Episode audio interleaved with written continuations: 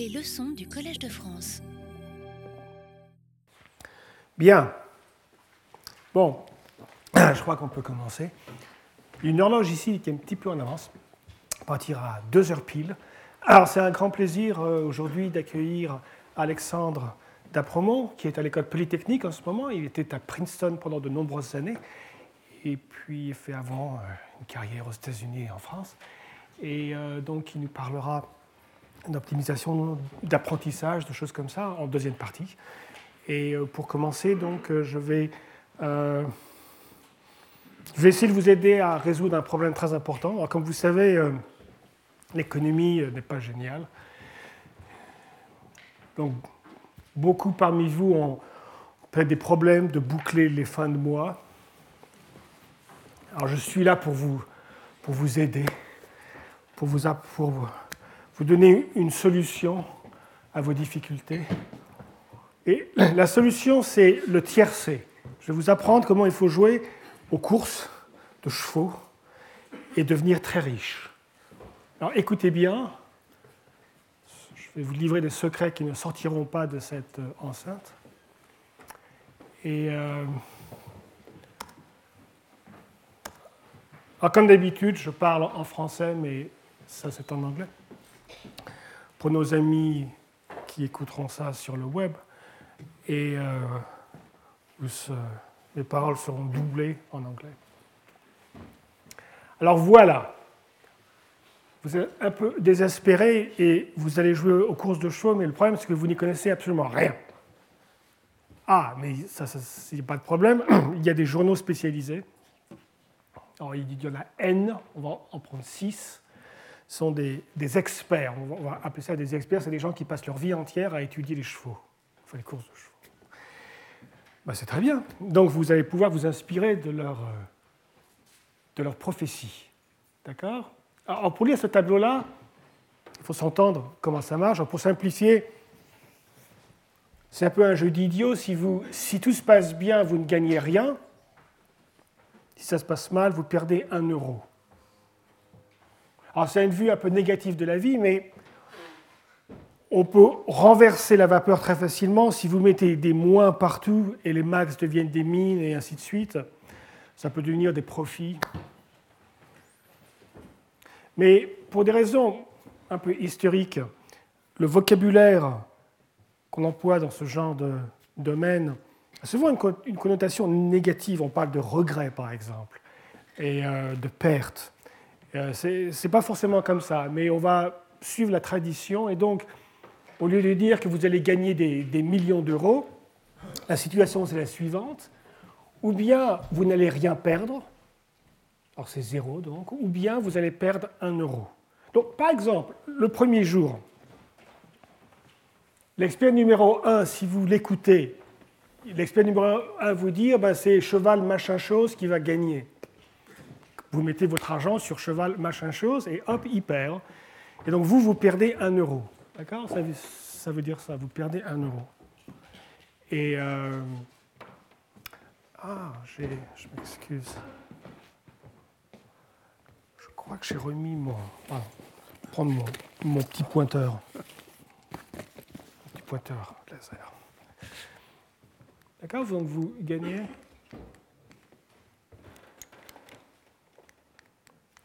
Ah, c'est la pile. Oui, je me demande bien. Euh, Bon, tant pis.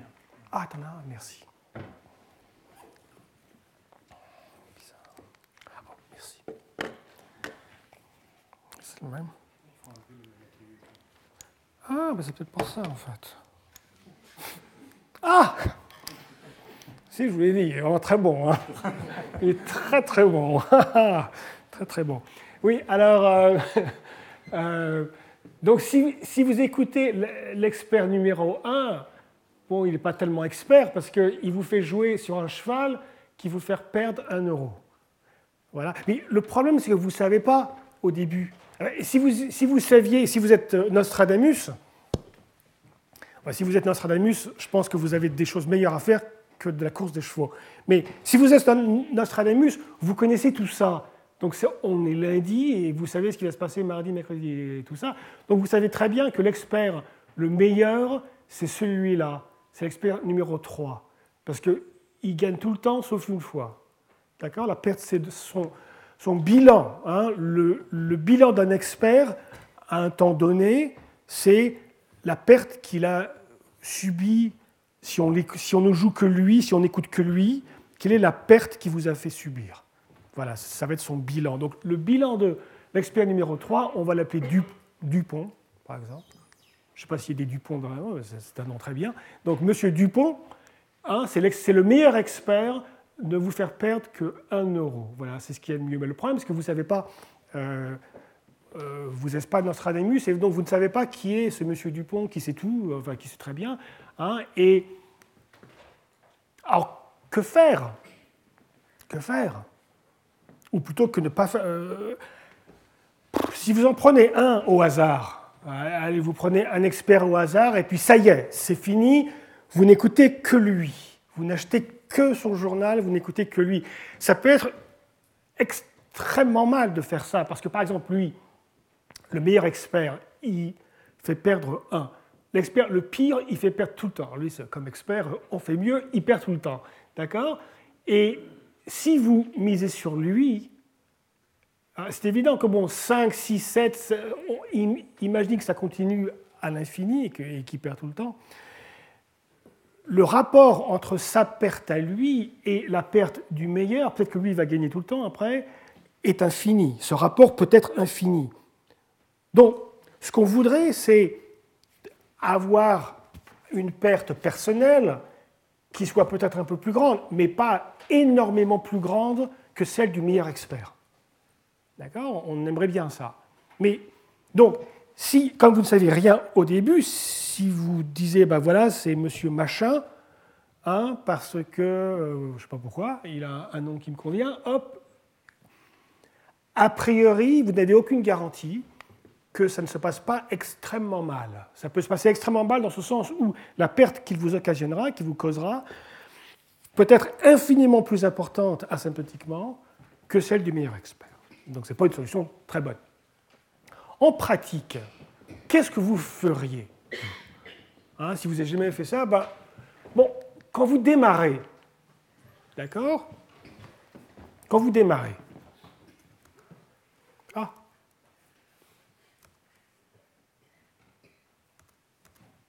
quand vous démarrez, vous ne savez rien, donc vous ne connaissez absolument rien à ce tableau, d'accord?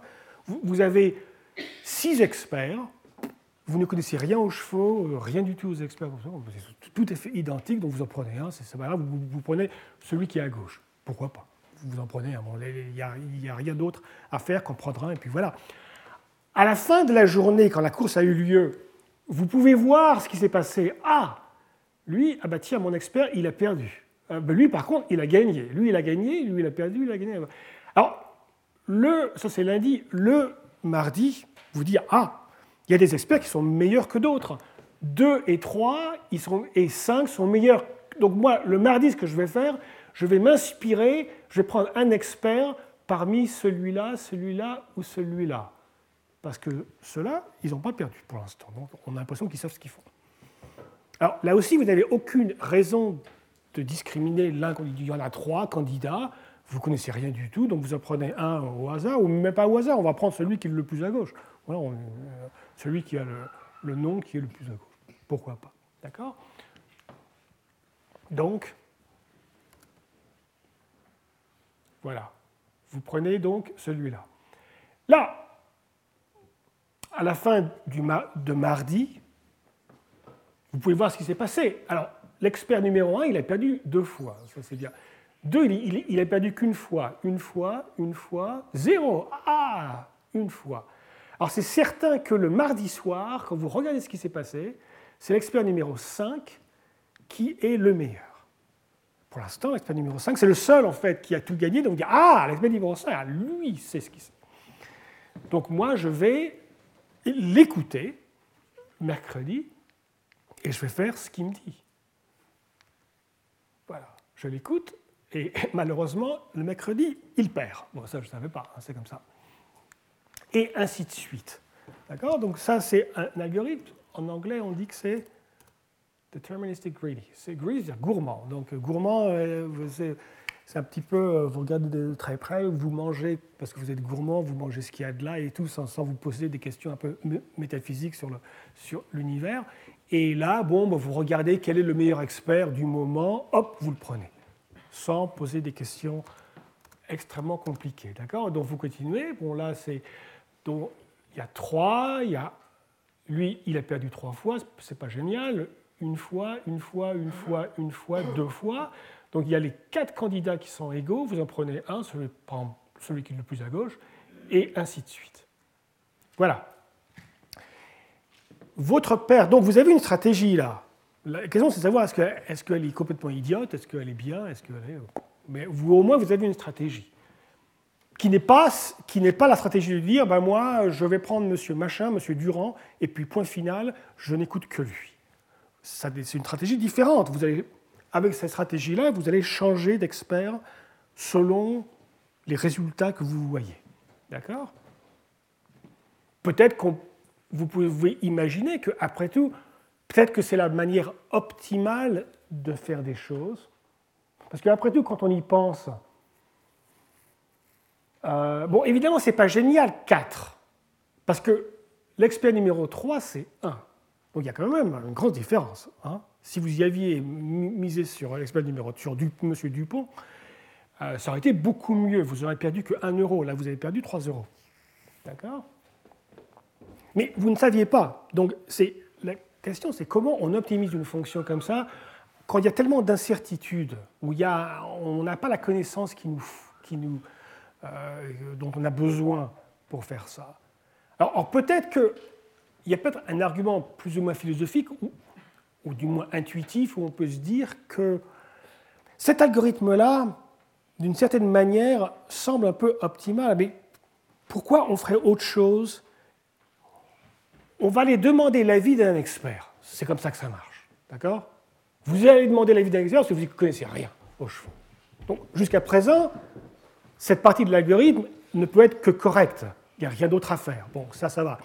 La question, c'est quel expert? L'algorithme ici dit, ben, Prenez l'expert qui, jusqu'à présent, a fait le mieux. C'est difficile d'imaginer comment, pourquoi ne pas faire ça? Vu ce que vous connaissez, pourquoi iriez-vous prendre l'avis d'un expert qui, jusqu'à présent, ne s'est pas vraiment bien débrouillé vous, vous avez une connaissance euh, transcendante qui vous dit que oui, c'est pas génial, euh, c'est vrai, jusqu'à présent, mais, mais attendez, vous allez voir dans, pourquoi? Vous n'avez aucune connaissance supplémentaire sur lui pour savoir. Donc, il semble d'un point de vue intuitif que cet algorithme, bien qu'il ne soit pas génial, 4 sur 1, un rapport de 4 à 1 quand même, peut-être que c'est ce qu'il y a de mieux, étant donné les règles du jeu. Hein, ce n'est pas complètement idiot de se poser la question, que c'est peut-être ce qu'il y a de mieux. Alors, avant de répondre à cette question, on peut essayer d'étudier, mais cet algorithme-là, est-ce qu'il est bon pas trop bon, mauvais, très mauvais? Par exemple, est-ce qu'il est mieux que l'algorithme qu'on avait entrevu tout au début, qui est de dire eh ben, choisissez quelqu'un et ne changez jamais d'avis? Celui-là, on vous l'a dit, enfin, je vous l'ai dit, on en a parlé. Le rapport entre la perte qui va vous causer et la perte du meilleur expert peut tendre vers l'infini. Est-ce que c'est le cas ici? Est-ce que c'est possible, avec cet algorithme-là, qu'on se retrouve dans une situation où quand on joue un nombre de, euh, nombre de fois qui tend vers l'infini, enfin très grand, disons très grand comparé au nombre d'experts, le nombre d'experts est un nombre, c'est 6 ici, c'est n, mais enfin ça ne va pas être 3 milliards le nombre d'experts. Par contre, le nombre de jours, ça, ça peut être très grand. Est-ce que cet algorithme-là, le rapport entre la perte qu'il peut nous occasionner et la perte du meilleur expert, est-ce que c'est borné ça? D'accord? C'est une question qu'on peut se poser, qui semble assez euh, D'accord? Alors, essayons de voir que votre perte, si vous suivez cet algorithme-là, euh, c'est vous qui jouez à course de chevaux, hein, c'est pas moi, donc c'est votre perte. Si votre perte est au plus n fois le nombre d'experts multiplié par la perte du meilleur expert plus quelque chose. D'accord? Bon, ça, c'est un théorème. D'accord? Bon, je ne vais pas le prouver, ça ne prouve pas induction et tout ça, ce n'est pas très difficile, mais l'intuition, c'est quoi? Pourquoi? C'est assez intuitif, pourquoi? Pourquoi ça doit être vrai ça? Donc, notamment, avant de, parler pourquoi euh, ça semble vrai, notamment, ça veut dire que le rapport entre votre perte et celui du meilleur expert, elle est bornée. Elle est bornée par le nombre d'experts. Elle ne tend pas vers l'infini. Ici, elle est bornée par 6. Vous ne pourrez jamais perdre d'argent plus que 6 fois la perte du meilleur expert. D'accord? Alors peut-être que certains d'entre vous se posent la question en disant, mais peut-être qu'on compare des trucs qu'on ne devrait pas comparer. Parce que pourquoi comparer les pertes d'un algorithme où on change d'expert tout le temps avec celui d'un seul expert, même que ce soit le meilleur? Il semble qu'on compare des pommes et des oranges. On dit ça en français? Des, pommes et des oranges. Pourquoi ne compare-t-on pas la perte occasionnée par cet algorithme-là avec la perte, la meilleure perte occasionnée par le meilleur algorithme Généralement, c'est ça qu'on fait dans les, dans les rapports d'optimisation, de, compétitivité. On compare ce qu'on fait avec ce qu'on pourrait faire de façon idéale. la raison, elle est bien simple, c'est que de comparer ce qu'on va faire avec ce qu'on pourrait faire. Alors, c'est quoi ce qu'on pourrait faire? Ben, ben, Le mieux qu'on puisse faire, c'est si on, si on, si on était Nostradamus, d'accord? Si on était Nostradamus et qu'on sache tout, alors donc on pourrait changer d'avis tous les jours sur les experts, mais là on sait exactement tout, comment ça va se passer. Alors si on compare cet algorithme-là avec celui donc qui résulte d'une optimisation offline, c'est-à-dire une optimisation qui est basée sur toute la connaissance, où on, enlève toute l'incertitude. Alors ce rapport est infini ici, mais on peut prouver qu'il est forcément infini. Et donc le problème n'a pas d'intérêt. D'accord? Donc de comparer ce qu'on fait avec incertitude et on compare ça avec ce qu'on pourrait faire si on avait une certitude absolue de tout, une connaissance de tout, ce problème n'est pas intéressant. D'accord? Parce que c'est dans, le cas de Pierce, c'est infini et il n'y a rien qu'on puisse faire. D'accord? Donc c'est un problème qui n'a pas d'intérêt. Le seul problème qui a de l'intérêt, c'est donc de voir. Euh, ça n'a pas d'intérêt parce que tous les algorithmes sont aussi mauvais. D'accord? Donc, puisque c'est infini, il n'y a pas de moyen de comparer l'un à l'autre en disant lui, il est mieux que l'autre. De, toute façon, leur, leur coût, euh, euh, le rapport worst case est infini. Donc, la mesure est mauvaise. Ce, qu'il faut mesurer, c'est ce genre d'algorithme entre eux et ou ce genre d'algorithme vis-à-vis euh, de celui d'un expert, quel que soit. D'accord? Et donc c'est pour ça que dans la littérature, on ne trouve essentiellement que ce genre d'études, c'est-à-dire de comparer la performance d'une stratégie, si vous voulez, d'un algorithme comme celui-là, gourmand, par exemple, donc la perte C4, à celle du meilleur expert. C'est la seule chance qu'on a de pouvoir être borné, de, où le rapport peut être borné. Et là, il l'est, il est borné par, par n, par 6. Alors, c'est de savoir, est-ce qu'on peut faire mieux? D'accord? Et on peut prouver que, de façon déterministe, on ne peut pas faire mieux. Mais on n'est pas forcé de faire du déterminisme. On peut prendre des choses de façon aléatoire si on veut. D'accord? Ça, ce qu'on a fait pour, le moment, c'est complètement déterministe. On a dit, euh, on fait un petit calcul, euh, c'est Durand, un petit, petit, calcul, c'est Tartampion. Hein, a pas de, on ne lance pas des dés pour savoir comment les choses se passent. Alors, essayons de comprendre un peu pourquoi il y a n. Sans rentrer dans une preuve euh, formelle, l'intuition est assez simple. Donc Dupont, c'est ce qu'il y a de mieux. Hein. l'expert Dupont, l'expert numéro 3 ici, c'est le meilleur expert. Si cet algorithme-là vous conduit à toujours écouter Dupont, et eh bien alors le rapport c'est 1, tout va bien. Le seul problème, c'est que peut-être que cet algorithme-là va vous faire écouter d'autres personnes. Euh, lundi, ça va être Durand, et euh, mardi, ça va être Tartampion, et mercredi, ça va être euh, et ainsi de suite. Et puis des fois Dupont, peut-être. C'est comme ça que vous pouvez perdre contre Dupont. Mais supposons que, par exemple, mercredi, vous utilisez les conseils de M. Durand. Mais posez-vous la question, pourquoi vous n'avez pas écouté Dupont? Bah, parce que, parce que Durand est au moins aussi bien que Dupont lundi, mardi, mercredi. C'est la seule raison. D'accord? Donc, la perte que va vous causer M. Durand pendant toute la semaine, cette perte-là ne peut jamais excéder le bilan de M. Dupont. Parce que si un, jour ça l'excédait, eh ben, je vous pose la question, ben, pourquoi vous avez choisi M. Durand? Vous auriez dû prendre M. Dupont. C'est évident. M. Dupont est une bonne supérieure à tout moment sur la performance de M. Durand. D'accord? Donc c'est certain que la perte que vous cause votre choix de M. Durand ne peut pas être supérieure à la perte totale du meilleur expert. Le problème, c'est que, oui, il y a Durand, mais il y a Tartampion, il y a Trucmuche, il y a d'autres experts. Donc on peut répéter ce raisonnement-là pour chaque expert. Et donc il y a N experts. Et donc dans le cas pire, eh bien, ce qui va se passer, c'est que ce raisonnement-là, chaque expert va vous causer une perte qui est bornée de façon supérieure par celle de M. Dupont, mais on va répéter ça pour tous les experts. Et donc il faut multiplier par n.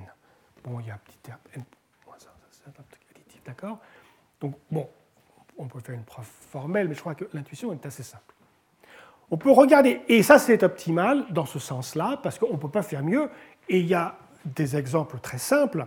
Par exemple, c'est utile de, de voir un exemple où vraiment euh, ça, on perd un facteur de, 6. Il faut quand même euh, être fort pour perdre temps. Hein.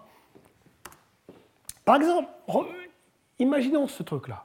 Donc vous êtes ici, vous partez, vous prenez expert numéro 1. Après ça, eh ben quoi? Bon, lui, l'expert numéro 1, il a 1, donc c'est pas génial, mais tous les autres sont à égalité. Tous les autres sont aussi bons. Donc vous en prenez un, vous n'avez pas de raison de discriminer, donc vous prenez celui qui est le plus à gauche. Donc vous prenez celui-là. Et eh ben lui, craque non plus. Manque de chance, il y a un, donc vous prenez parmi les quatre, il y en a un au hasard, et ainsi de suite. 1, 2, 3, 4, 5, vous avez perdu 5 euros, mais si vous aviez écouté expert numéro 6, ou 5 d'ailleurs, en fait, si vous aviez pris n'importe quel expert, ils sont tous aussi bons. Chaque expert n'a qu'une perte de 1. Mais vous, avec cet algorithme de génie, vous avez réussi, bien que chaque expert est le meilleur expert qui soit, vous avez réussi le miracle de perdre cinq fois plus que. Bravo. C'est un algorithme génial, ça. Mais ça prouve en tout cas, et, bon, et ça, bien sûr, donc vous perdez n fois, grosso modo, n fois le coût du meilleur, et on peut répéter ça, ça c'est une semaine, on va répéter le même topo la semaine d'après, la semaine d'après. Donc on va retrouver ce facteur n, pas de façon additive, comme il le serait ici, mais à chaque fois que le meilleur expert vous fait perdre 1, ça, ça vous fait perdre 5 ou 6. 5, 5, 1, 5, 1. Donc c'est n-1, 1, n-1, 1. Donc le rapport, c'est grosso modo n. D'accord? Donc c'est vraiment le cas pire, et ça peut se passer. Voilà. Mais si vous regardez ça cinq minutes, vous vous dites, bon, d'abord, j'ai pas eu de chance. J'ai vraiment pas eu de chance. Parce que, regardez un peu comment ça se passe. Tous les experts, ils sont super bons. Mais alors, pourquoi je, pourquoi je me retrouve avec une performance tellement horrible? Qu'est-ce qui s'est passé? Ben, Ce qui s'est passé, c'est que vous aviez cinq possibilités. Vous aviez cinq possibilités qui sont toutes égales. Et vous avez pris celle-là. Mais regardez, celle-là, il y a un 0, il y a un 0, il y a un 0 ici. Il n'y a, que lui qui a un 1. Vous avez réussi sur 5 à prendre le pire à l'état suivant. Si vous aviez pris celui-là, celui-là, celui-là, celui-là, ça aurait été 0, ça aurait été très bien. Et, et à chaque fois, vous avez répété ça. Il y avait 5 candidats, vous avez, et il y en a un qui est mauvais, et vous avez réussi à le prendre. Bien sûr, vous ne saviez pas qu'il était mauvais. Maintenant, il y en a quatre qui sont mauvais, et vous avez réussi à prendre le seul qui, le jour d'après, va euh, se tromper. Tous les autres, ils ont raison. Donc, il y a un manque de chance dingue. Alors, quand il y a un manque de chance dingue, il y a une réponse. En informatique, tout le temps. Quand il y a un univers où il y a un petit coin là où ça va vraiment pas du tout, du tout, du tout, et que, bien sûr, la loi de Murphy, parce que vous y êtes, eh bien, vous randomisez. C'est même, même la raison d'être de l'aléa, de la randomisation. C'est justement de, de, sortir des, petites, euh, des petits coins coincés où ça va très mal.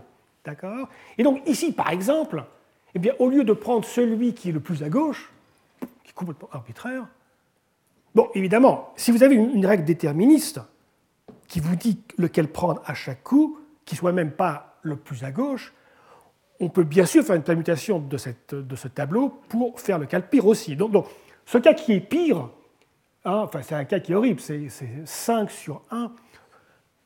C'est pas parce que vous, vous, avez dit toujours à gauche. Non, ce n'est pas le problème. Le problème, c'est que vous avez une règle déterministe. Vous me donnez n'importe quelle règle déterministe, et eh ben je peux permuter ces colonnes et retomber dans exactement le même cas de figure. D'accord? Le problème n'est pas là toujours à gauche, ce n'est pas le problème.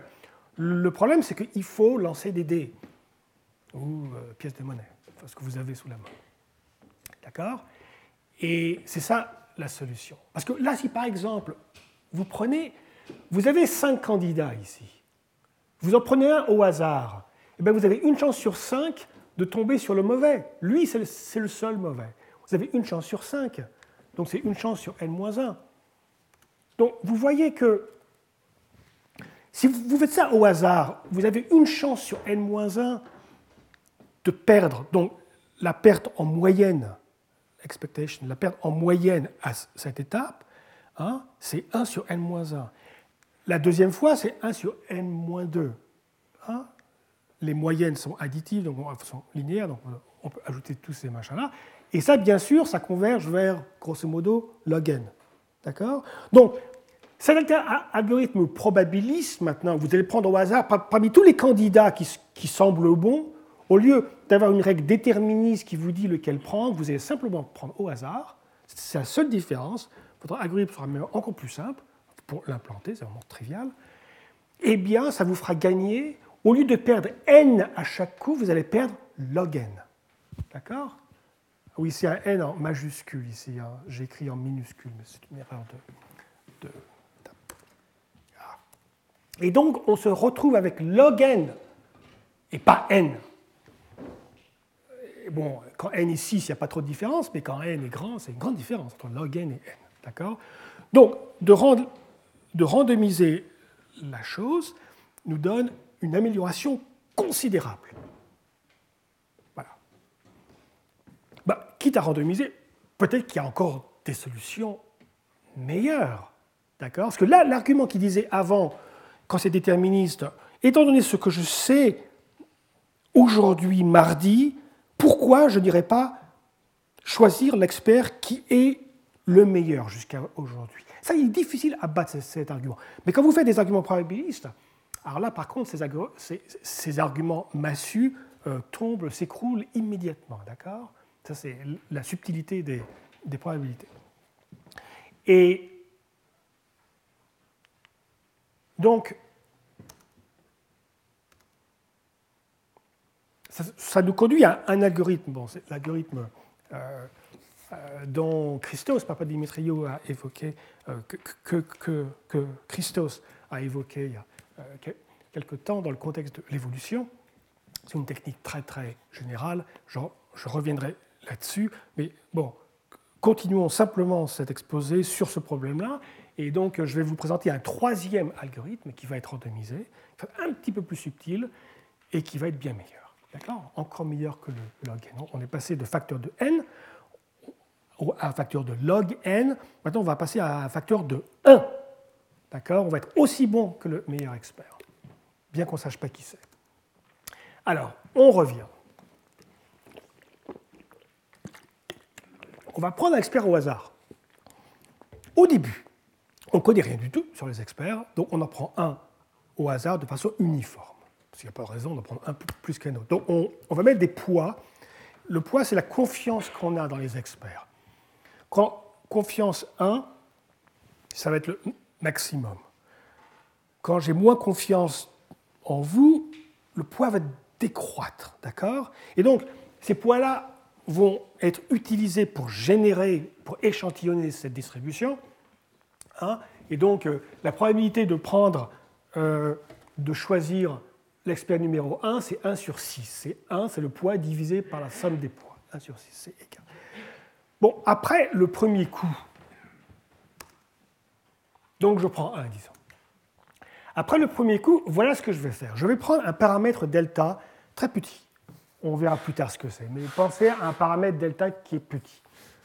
1 moins delta est une quantité qui est près de 1, qui est un peu plus petite que 1, mais près de 1. D'accord? Et voilà ce que je fais. Je dis, bah, écoute, expert numéro 1, c'est pas génial, il a perdu. Eh ben, ma confiance en lui va décroître. Elle était de 1. Ben, c'est pas vraiment 1 maintenant, c'est 1 moins delta. Un petit peu moins. Lui, par contre, il s'est très bien débrouillé, bravo, bravo, ma confiance reste totale. Il a 1. Même, pareil ici et pareil là. Expert numéro 4 et numéro 6, par contre, comme expert numéro 1, ben, ils ont perdu. Et ben, ma confiance en eux a décru. A décru. A décroîté. Non, a décru. D'accord? Voilà. Donc maintenant, au deuxième coup, qu'est-ce que je fais? Eh ben, Je prends un expert au hasard, mais selon cette distribution qui a un petit peu changé. Bon, ça n'a pas beaucoup changé, mais un petit peu. Donc, par exemple, je prends l'expert numéro 1 avec une probabilité qui est, égale à 1 moins delta divisé par la somme de tous ces chiffres-là. Parce qu'il faut que ce soit une distribution de probabilité, d'accord? Donc, c'est un chiffre qui est un peu plus petit que 1 sur 6. 1 sur 6, 0,001, un truc comme ça. D'accord? Un petit peu plus faible. D'accord? Par contre, lui, il va avoir une probabilité un petit peu supérieure à 1 sur 6. Un petit peu supérieure, parce que ça va d'accord? Voilà. Alors, ça me donne ça, que j'ai pris au hasard. Alors, je mets à jour le machin. Bon, je répète le même topo. Bon, l'expert numéro 1, il est perdu deux fois. Eh bien, ma confiance va être maintenant 1 moins delta au carré. Pourquoi ça? Bon, d'abord c'était 1.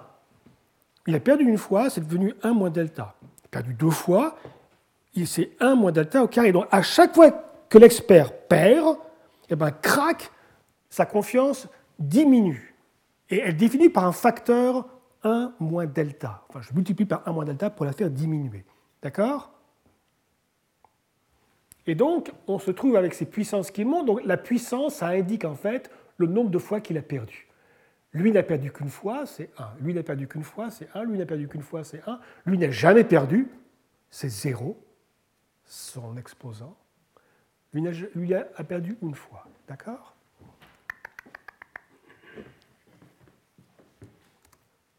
Bon, je crois que, que vous avez compris comment ça marche. Donc, on fait un échantillonnage aléatoire selon cette distribution et on remet à jour les poids. Perdu trois fois, perdu une fois, perdu une fois, perdu une fois, perdu une fois, perdu deux fois. C'est tout, c'est l'algorithme. Perdu trois fois, perdu une fois, perdu une fois, perdu deux fois, perdu deux fois, perdu trois fois.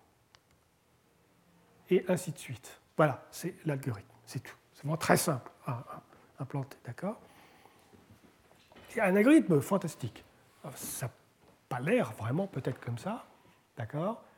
Alors, d'abord, il y a un truc assez curieux, il y a un mélange de additif et multiplicatif. Parce que les poids, on, les ajoute. Hein. pour faire cette distribution, on prend tous les poids, on les ajoute, c'est le dénominateur, et puis le numérateur, c'est les poids de chaque expert qui nous donne la probabilité.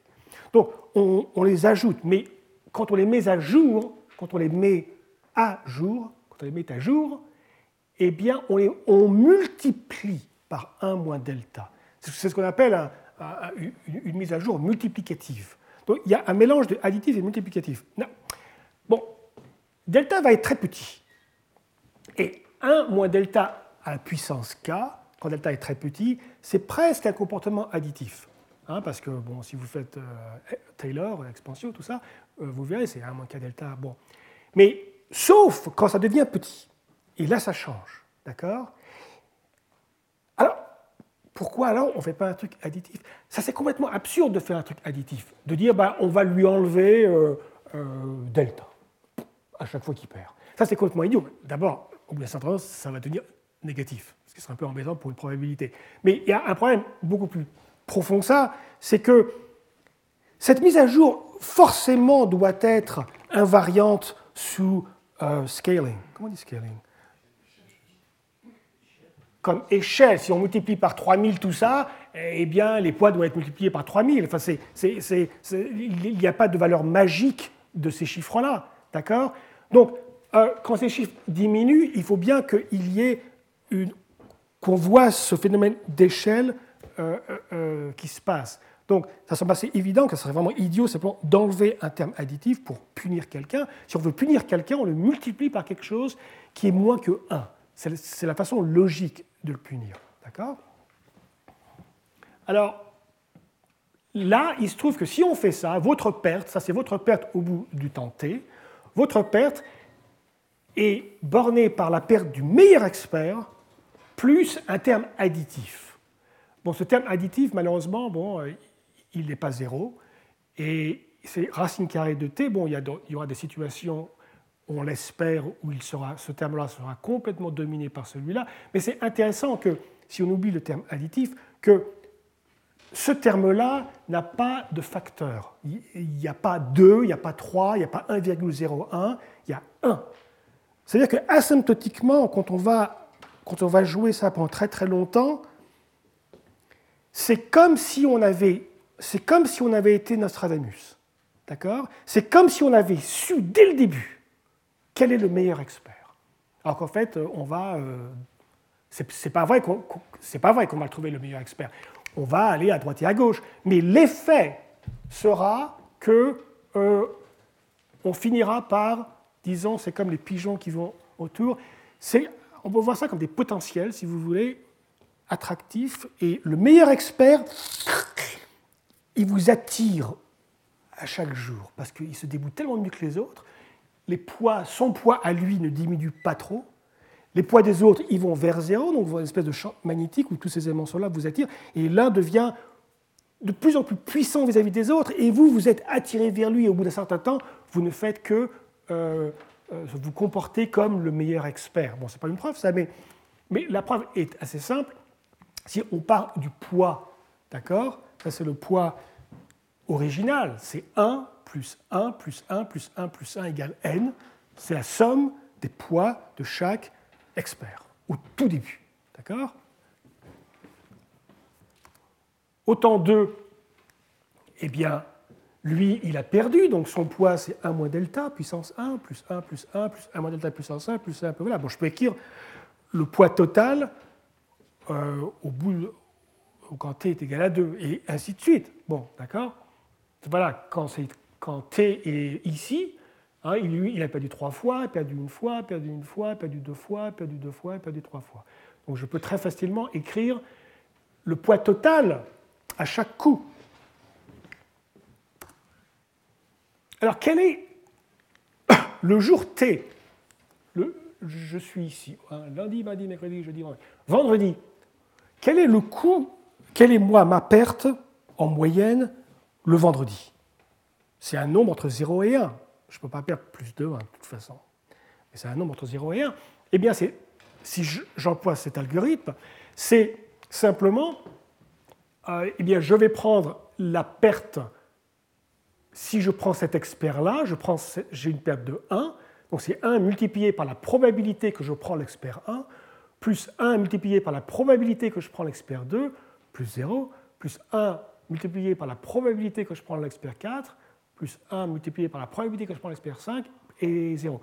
Donc ça, c'est la ça et ça, c'est la probabilité que je prends l'expert 1, puis l'expert 2, ça c'est 0, on a dit, bon, Ça, ça, ça, c'est 0. Bon, ce qu'on fait en fait, c'est qu'on prend WT, on l'écrit deux fois, on l'écrit en bas au dénominateur, on l'écrit au numérateur et on raye ceux où la perte a été 0. Voilà. Ça, c'est la perte en moyenne que vous, qui vous jouez aux chevaux, vous avez le vendredi. D'accord? En suivant cet algorithme. Alors, en t plus 1, eh bien, vous regardez, vous avez 4 ici, vous avez 3 là, vous avez 2. Voilà, bon, vous mettez à jour tous vos poids, et voilà, le poids total, il est là. D'accord? Alors là, c'est un petit peu d'algèbre de, euh, complètement élémentaire, donc je saute. C'est que si vous avez LT, oups, si vous avez là en moyenne LT, c'est ce machin-là ici, donc vous avez l'expression ici, c'est facile de voir que WT plus 1, la relation entre ces deux trucs-là, eh bien c'est cela. Très facile à vérifier ça, d'accord? Pas vous embêter avec ça. Donc, ça veut dire la chose suivante.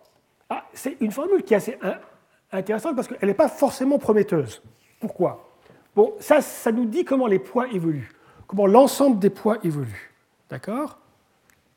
Mais Bon, il y a le terme W1 ici, et ici, il y a un produit. Bon, il y a le terme delta, c'est un paramètre, mais il y a LK. LK, c'est la, LK, c'est la perte le jour K.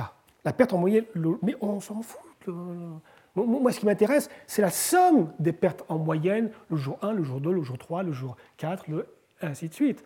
D'accord? Donc, à un moment, dans cette dérivation analytique, il va falloir qu'il y ait une somme des LK parce que si je n'ai pas de somme de LK, si vous avez la somme des cosinus de LK, j'en ai rien à. Hein, c'est, je veux la somme des LK. Et que je n'ai pas la somme des LK ici, j'ai un produit diabolique. Ah. ah L'astuce, c'est que on peut faire des petites machins, des petites approximations, une somme comme ça, on prend les exponentielles, blablabla, bla, bla, des petits exponentiels, et crac, on retrouve la somme des LK. Ah, miracle. Comme quoi, l'analyse que vous avez appris au lycée, ça sert à quelque chose. Et et donc là, on trouve la somme des LK. Ah, ça, c'est la perte en moyenne que vous avez au jour T. Donc c'est la perte au jour 1, plus la perte au jour 2, plus la perte au jour 3, jusqu'à la perte au jour T. C'est votre perte au jour T, en moyenne, LT. Mais, bon, ça, c'est un truc, hein, qu'on a une approximation simple qui suit cette, euh, ce petit machin algébrique. Mais l'idée de génie, enfin de génie, n'exagérons rien, mais l'idée astucieuse, la grande astuce, c'est ça. Ça paraît idiot, mais c'est de dire, enfin, ça nous sert à quoi d'avoir tous ces poids-là? Ben Voilà, ça nous sert à quoi? Le meilleur expert, sa contribution au poids total ne peut pas excéder le poids total. Ça, semble un peu. Tout ça, c'est positif, donc il n'y a pas de moins et tout ça. Donc, chaque expert contribue quelque chose au poids total. Le meilleur expert ne peut pas contribuer plus que la somme de tout le monde. Donc ça, c'est forcément, donc ça c'est la perte du meilleur expert. C'est 1 moins delta, car à chaque fois que l'expert perd, crac, il se tape 1 moins delta dans les dents, comme on dit au, Collège de France.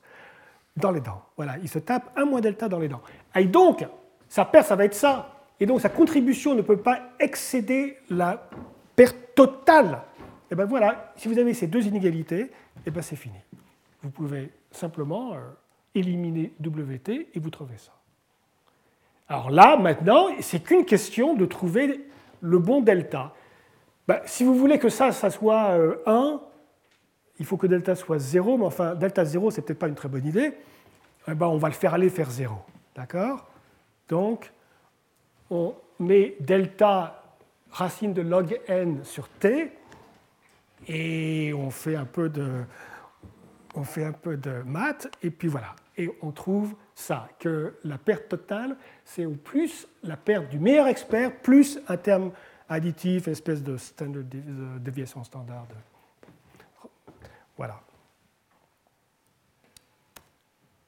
Alors ça, c'est une méthode hein, extrêmement générale qu'on retrouve chez Foyn-Neumann euh, en théorie des jeux, en boosting, l'apprentissage, des problèmes de packing and covering, des, algorithmes qu'on appelle primal dual.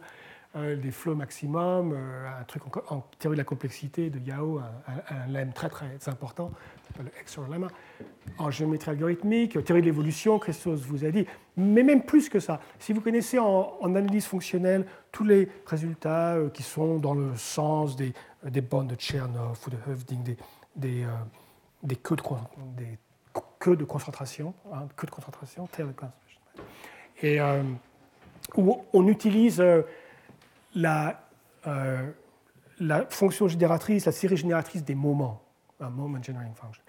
Euh, la, la, moyenne de E à la puissance et vous avez votre variable euh, aléatoire.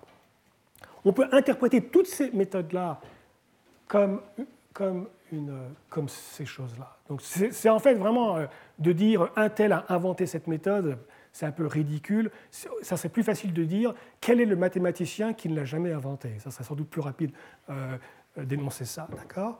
Et euh, je veux quand même euh, vous donner une application très rapide de cette philosophie pour un petit théorème qui, j'espère un jour, on enseignera ça dans les, dans les écoles pour petits-enfants. C'est un théorème tout simple et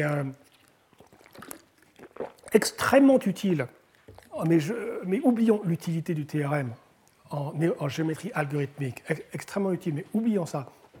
Voici un théorème, d'accord Et euh, vous me direz si vous l'avez appris au lycée, d'accord C'est de la géométrie toute bête. Bon, on peut faire ça en dimension arbitraire, mais on va faire ça à deux dimensions. Vous avez n points à deux dimensions, d'accord Eh bien, le théorème dit la chose suivante. Vous pouvez toujours tracer avec votre stylo un polygone, ce qu'on appelle un polygone, qui connecte tous ces points. Et en plus, vous pouvez même vous assurer que votre polygone revient là où il est parti, et il est ce qu'on appelle simple, en ce sens qu'il ne se coupe pas entre eux. Il n'y a aucun de truc qui se coupe. C'est un beau polygone tel qu'on les aime bien. D'accord? Voilà. Bon, ça, on sait que c'est possible. Hein. Étant donné n points, euh, c'est extrêmement facile de voir qu'il est toujours possible de les connecter en un polygone simple. Souvent, il y a beaucoup de possibilités de faire ça. Le théorème dit que c'est toujours possible de le faire de façon que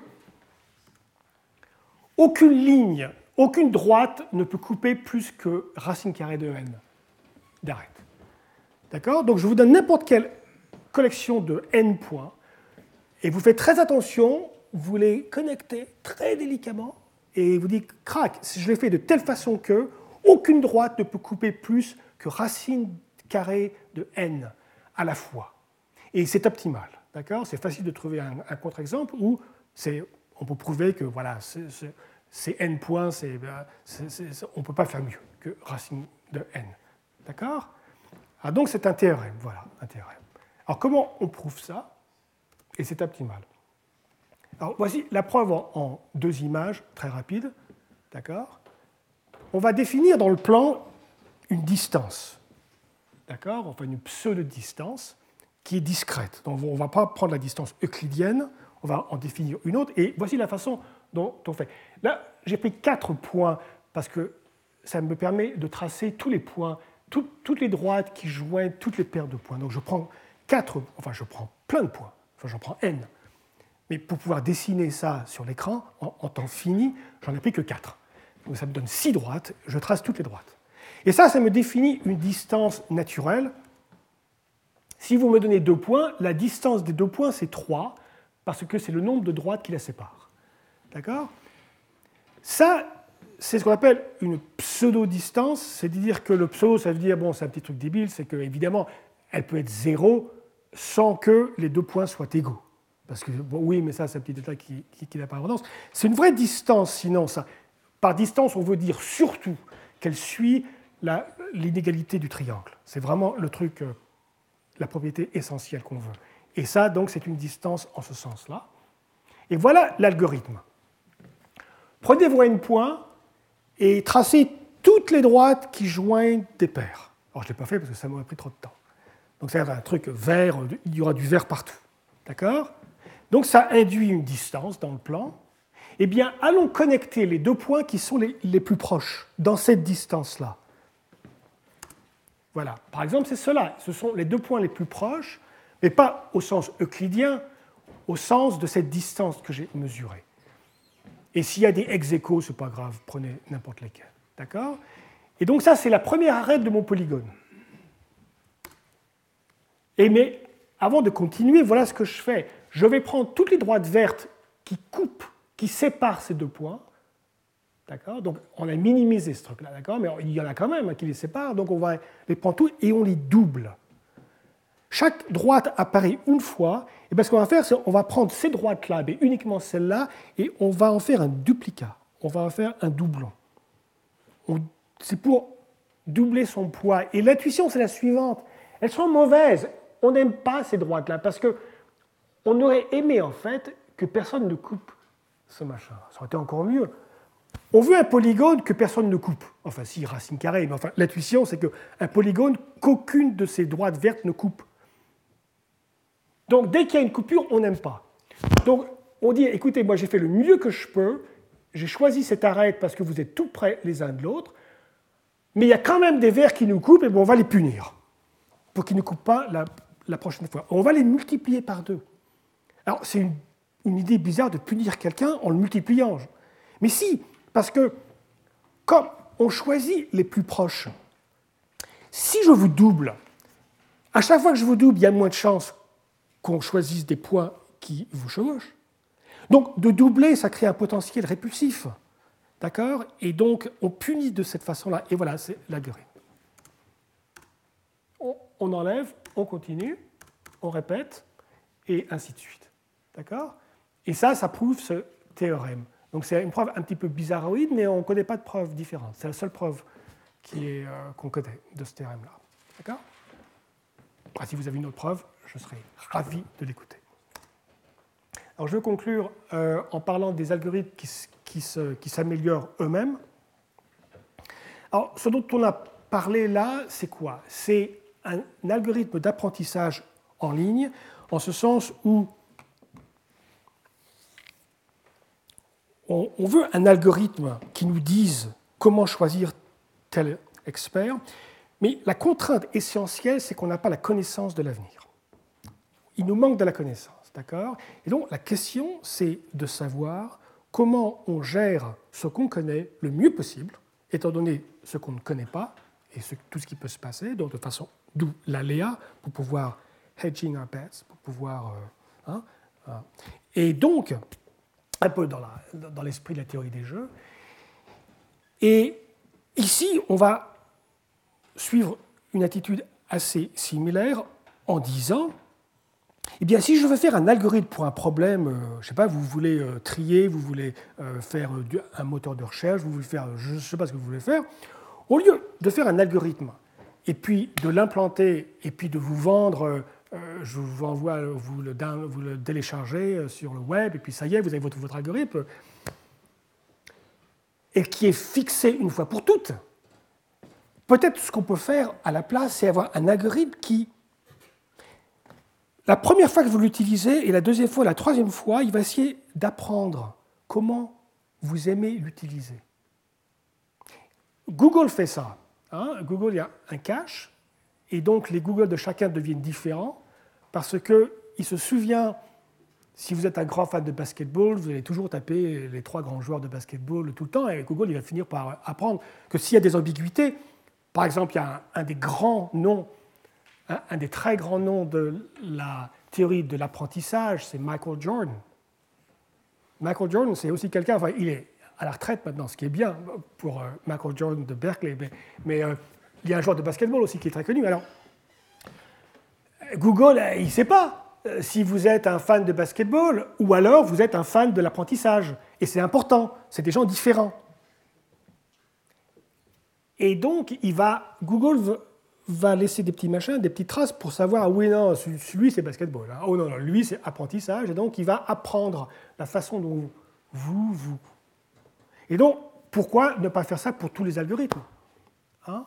Un algorithme qui passe un peu de temps à s'améliorer en fonction de la distribution qu'il va recevoir. Donc ça redéfinit le calcul en moyenne. Il y a eu beaucoup de... Il y a une grande école française de, calcul en moyenne, de, complexité en moyenne pour la distribution de données. Mais la question c'est, si on ne connaît pas la distribution, Et on va supposer qu'on ne la connaît pas. Eh ben, l'algorithme va devoir apprendre un petit peu la distribution pour pouvoir s'optimiser. Donc là, l'idée c'est la suivante. Vous avez une distribution qui est inconnue. C'est très important, elle est inconnue cette distribution.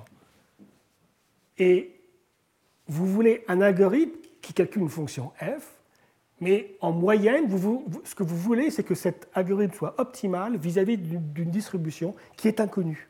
Donc l'algorithme va s'apprendre lui-même. Alors ça, c'est la théorie de l'apprentissage, mais il y a une grosse différence, une grosse différence fondamentale que tout un chacun, je crois, euh, connaît. Il y a une grande différence, du moins on nous rabâche tout le temps, entre apprendre euh, la géographie pour l'amour de la géographie, ou apprendre la géographie pour le baccalauréat où il va y avoir une épreuve de géographie.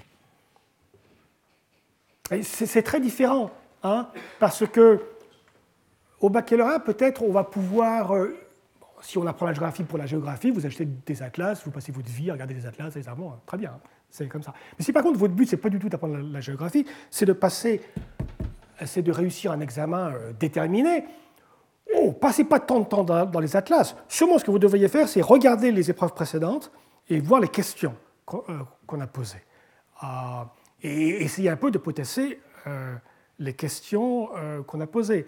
En mathématiques, souvent, dans les petites classes, il y a un nombre fini de problèmes. Des, additions, enfin oui, il y a un nombre infini d'additions, mais en pratique, il y a un nombre fini. Et donc, c'est évident que un élève, euh, c'est sans doute, bon, c'est bien de comprendre les mathématiques pour les mathématiques, mais c'est aussi sans doute utile pour l'examen d'aller potasser un petit peu les épreuves d'avant pour voir les questions qu'on pose, parce qu'il y en a un nombre fini. Pour, euh, aux États-Unis, je ne sais pas comment c'est ici pour l'auto-école, j'ai passé mon permis il y a très très longtemps, mais j'ai oublié complètement comment c'est, mais aux États-Unis, c'est exactement comme ça. Il y a un nombre fini, mais pas que fini, plus que fini. Euh, quatre épreuves différentes. Donc il suffit d'avoir les cadres et puis de regarder, et puis ça y est, euh, c'est fini. Donc c'est pas la peine de savoir comment conduire, hein, euh, euh, rien du tout. Donc c'est l'idée. Donc c'est le cauchemar de, toute pédagogie, quoi. C'est que je vous. Donc l'idée, ça va être la suivante. On va considérer donc dans cette distribution qui est inconnue l'espace de tous les inputs possibles. Donc il y a une, une loi de distribution de probabilité là-dessus, mais qu'on ne connaît pas. Et alors, on va distinguer entre typique et non typique. Si la distribution est uniforme, tout est typique. Mais peut-être que la distribution, c'est une loi de Gauss, quelque chose comme ça, auquel cas il y a des, trucs très typiques, très concentrés, d'accord? Ou c'est une loi de puissance, un peu n'importe quoi. on va, ne va même pas supposer qu'il existe une forme paramétrique de la distribution. Non, non, non. Une distribution complètement arbitraire. Aucune hypothèse. Il y a une distribution. Point final. D'accord? Tout ça, c'est discret en tout cas. Hein. Donc c'est fini. Et, euh, et, on va définir une notion de typique. Donc ça serait l'examen typique. Et, donc il y a atypique. Et ce qu'on va faire, c'est que au début, quand, vous utilisez votre algorithme, l'algorithme, il va, essayer de construire un, un classifieur, un classificateur un classificateur qui puisse dire typique, pas typique. Typiquement, les choses sont plus typiques qu'atypiques, donc ça va. Et donc, euh, ça va surtout tomber dans le typique, enfin, par définition. Et puis, de, temps à autre, hop, ça va être atypique. Bien sûr, l'algorithme va essayer de se souvenir des résultats des questions typiques. D'accord? Donc, au début, l'algorithme répond à vos questions. Si par exemple c'est un moteur de recherche, il répond à vos questions, très bien. Mais pendant ce temps-là, il travaille un peu, il se dit Ah, lui, il aime bien, il a des questions typiques, hein, il a des machins, on va essayer de, s'en souvenir. Voilà. Et alors, la façon dont on fait les choses, mais ce n'est pas, pas forcé. Hein, on peut penser de façon idéale que l'apprentissage et l'utilisation continuent tout le temps. Là, il se trouve que on a une phase d'apprentissage. Alors, l'algorithme est utilisable. Hein. Quand vous achetez l'algorithme que vous le mettez sur ça vous dit pas, oui, euh, les trois premières semaines, il faut le roder, l'algorithme, et vous n'aurez pas de réponse, mais il faut l'utiliser. Non, non, non, c'est pas ça. vous, vous, aurez toutes les réponses que vous voulez. Mais il va apprendre. Et au bout de trois semaines, il va décider qu'il a assez appris. Et puis c'est fini, crac, il est figé, l'algorithme, pour toujours. D'accord? C'est la façon dont on fait les choses, c'est plus simple. C'est pas forcé de faire ça. Après, on a un classificateur. Et donc, si vous dites à l'algorithme, ah ben voilà, voici ma donnée, je veux la réponse. Alors la donnée, c'est quoi? Si, si c'est Google, c'est un, un mot-clé que vous voulez rechercher. Si c'est un algorithme de tri, eh ben c'est une liste de choses que vous voulez trier. Enfin, c'est tout ça. Un algorithme d'optimisation de graphes, eh ben c'est un graphe, et voilà. Et donc, il va classifier pour savoir si c'est standard ou pas. Si c'est pas standard, si, c'est pas typique, alors il ne va pas essayer de faire le malin, il va simplement prendre l'algorithme lambda qu'on trouve dans les euh, numerical recipes, euh, typiques, dans les, bons ouvrages d'algorithmique, et il va simplement utiliser ça.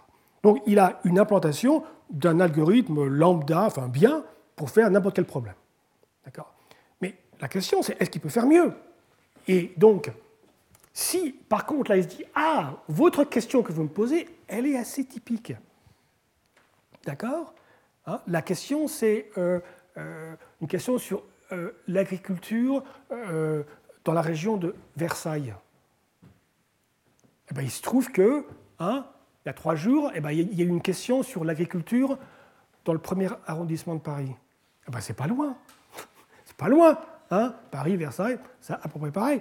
Donc, on va utiliser la réponse du premier pour essayer d'avoir un truc plus rapide. Alors, ça paraît un peu idiot comme question, mais soyons plus concrets. Prenez par exemple un problème d'optimisation en programmation linéaire.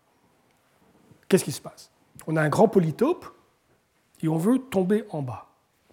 Force de gravité. On veut aller en bas. Alors c'est convexe, de toute façon, ça finira toujours. Euh, ces algorithmes touchent toujours la réponse. La question, c'est combien de temps Ça peut être une méthode intérieure où vous passez à l'intérieur, ou dual, vous passez à l'extérieur, ou simplex, vous passez le long des, le, long de la croûte du polytope, je ne sais pas ce que vous utilisez. Mais ça n'empêche que si vous, m'avez, si vous avez résolu il y a trois jours un problème de programmation linéaire où 99% des contraintes sont déjà sont les mêmes, ah, alors peut-être ce que je vais faire, c'est que je vais partir de la réponse que vous avez trouvée il y a trois jours. Et je vais essayer de voir ce qui se passe.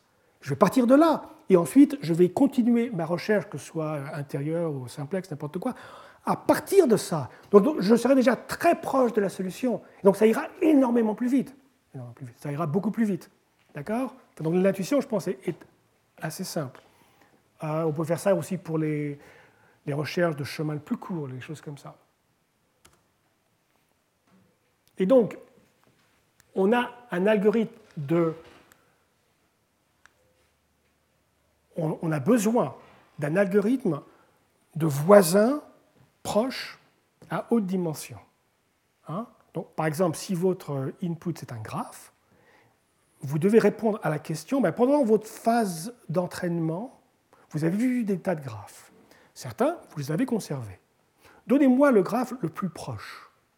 Alors le plus proche, il faut définir une métrique qui ait un sens c'est peut-être pas la, peut-être pas la distance de Hamming qui compte, c'est, peut-être autre chose, c'est distance. il faut définir tout ça, d'accord? Mais une fois qu'on a une distance, ça va être des objets à très haute dimension, il faut un algorithme pour calculer des voisins à très haute dimension. On ne peut pas utiliser Voronoi, le machin, ça ne marche pas du tout ça. Hein, donc il faut d'autres techniques d'optimisation, de recherche de voisins à haute dimension. On n'est pas forcé d'avoir le plus proche, qui soit à peu près un des plus proches, ça marchera bien. Et une fois qu'on l'a, on va partir de cette solution-là et on va d'abord se poser la question, est-ce que cette solution-là qu'on a en mémoire, est-ce que par hasard c'est la bonne? Alors on va essayer de vérifier. Si ce n'est pas la bonne, est-ce qu'on peut, peut s'en inspirer pour aller très vite vers la bonne? Et généralement, il suffit de corriger un peu certains trucs et hop, ça repart. Donc c'est l'idée. Alors on a fait ça pour le tri. Euh, le tri, c'est un peu un problème idiot, hein, ça, mais d'un point de vue, euh, c'est le problème le plus simple, où on peut faire des choses non triviales. D'accord? Donc c'est plutôt un problème pour se convaincre que l'idée est vraiment bonne, que c'est une bonne idée. Ce n'est pas pour faire du tri plus rapide. Enfin, toujours est-il que si vous êtes intéressé par le tri, on ne sait jamais. Euh, donc un tri, c'est quoi? Ben, Vous avez une suite de chiffres, de nombres, et le tri, eh ben, ça vous donne une permutation qui correspond à leur, euh, hein, en, ordre croissant, par exemple. Donc c'est un calcul de permutation. Donc si ça, c'est un truc aléatoire dans une distribution D que vous ne connaissez pas, eh bien donc la permutation est aussi une permutation aléatoire dans cette distribution-là, dans la, distribution qui est induite, et des arguments classiques de bornes inférieures nous dit que de toute façon, on ne pourra jamais trier en temps qui soit, inférieur à l'entropie de cette distribution plus un truc additif. Eh bien, notre algorithme atteint exactement ça. on peut dire que c'est le seul algorithme de tri optimal, ah, mais qui est vraiment optimal. Il est optimal pour n'importe quelle distribution. Et on peut prouver qu'il est optimal. Il n'y a aucune hypothèse à avoir sur uniforme, pas uniforme, tout ça et tout ça. Alors, il y a un truc qui est assez intéressant. Cet algorithme-là est légèrement superlinéaire en espace. Alors ça, c'est très curieux, ça. Les gens, quand ils trient, généralement, ils ne pensent pas qu'ils ont besoin d'un espace qui ne soit pas linéaire. Qu'est-ce que vous allez en faire? Et eh bien pour ça, il faut en faire un petit peu. Et on peut prouver que c'est obligatoire. Que si vous n'avez qu'un espace linéaire, vous ne pouvez pas faire mieux que l'algorithme classique, Quicksort par exemple. Et mais si vous avez un tout petit peu plus que big O of n, alors vous pouvez avoir un calcul qui est absolument optimal, sans connaissance aucune de. Voilà, donc, alors il y a d'autres travaux qui ont été faits, surtout en géométrie algorithmique, pour calculer des enveloppes convexes et des Voronoi, des diagrammes de Voronoi, aussi de façon euh, qui soit auto-améliorante. D'accord? Alors là, je crois que c'est un bon moment pour s'arrêter. Et puis, euh, dans 2-3 minutes, de continuer avec euh, l'exposé euh, d'Alexandre d'Apromont. Retrouvez tous les contenus du Collège de France sur www.colège-2-france.fr.